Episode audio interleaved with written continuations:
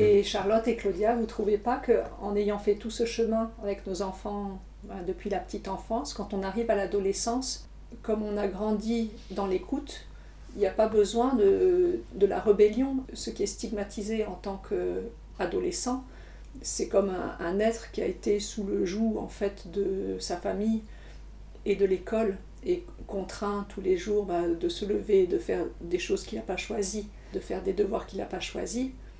Hein, il arrive à un moment où il prend conscience de lui, de son indépendance, de sa propre autorité, et, là il se réveille, il se rebelle, et on dit que, c'est un ado.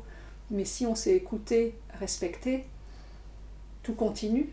En fait, il devient adulte, mais il continue à échanger, à partager, à être dans l'écoute.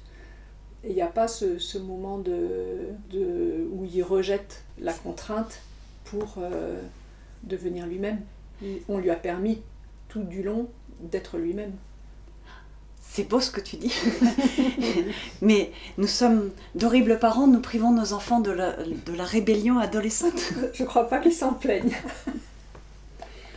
Ce qui est intéressant aussi, c'est moi j'ai découvert en commençant à fréquenter des familles euh, donc, qui se passent d'école, je me suis rendu compte que quand ils jouaient dans des parcs ensemble, ils incluaient tous les âges dans leur jeu et ils s'entraidaient beaucoup.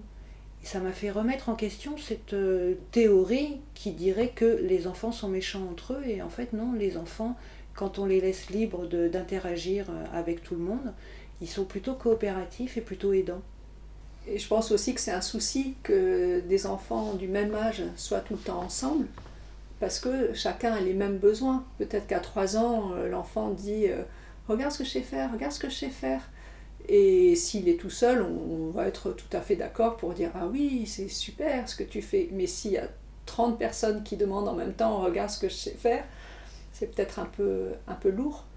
Et là, justement, comme tu parlais de cette euh, mixité d'âge, s'il y a un petit enfant qui demande de l'attention, un plus grand aura grand plaisir à prendre soin. Euh, un petit aura, euh, aura envie d'être calme et à l'écoute pour pouvoir écouter les grands, regarder les grands euh, faire des choses parce qu'il apprendra et qu'il aura été content d'être accepté dans le groupe. Ou, Ouais, et le mélange d'âge, c'est ce qui garantit aussi, comme dans la vraie vie, qu'il n'y a pas de compétition. Voilà. Puisqu'on n'est pas avec d'autres du même âge, avec en plus la comparaison permanente qui existe à l'école. Mm.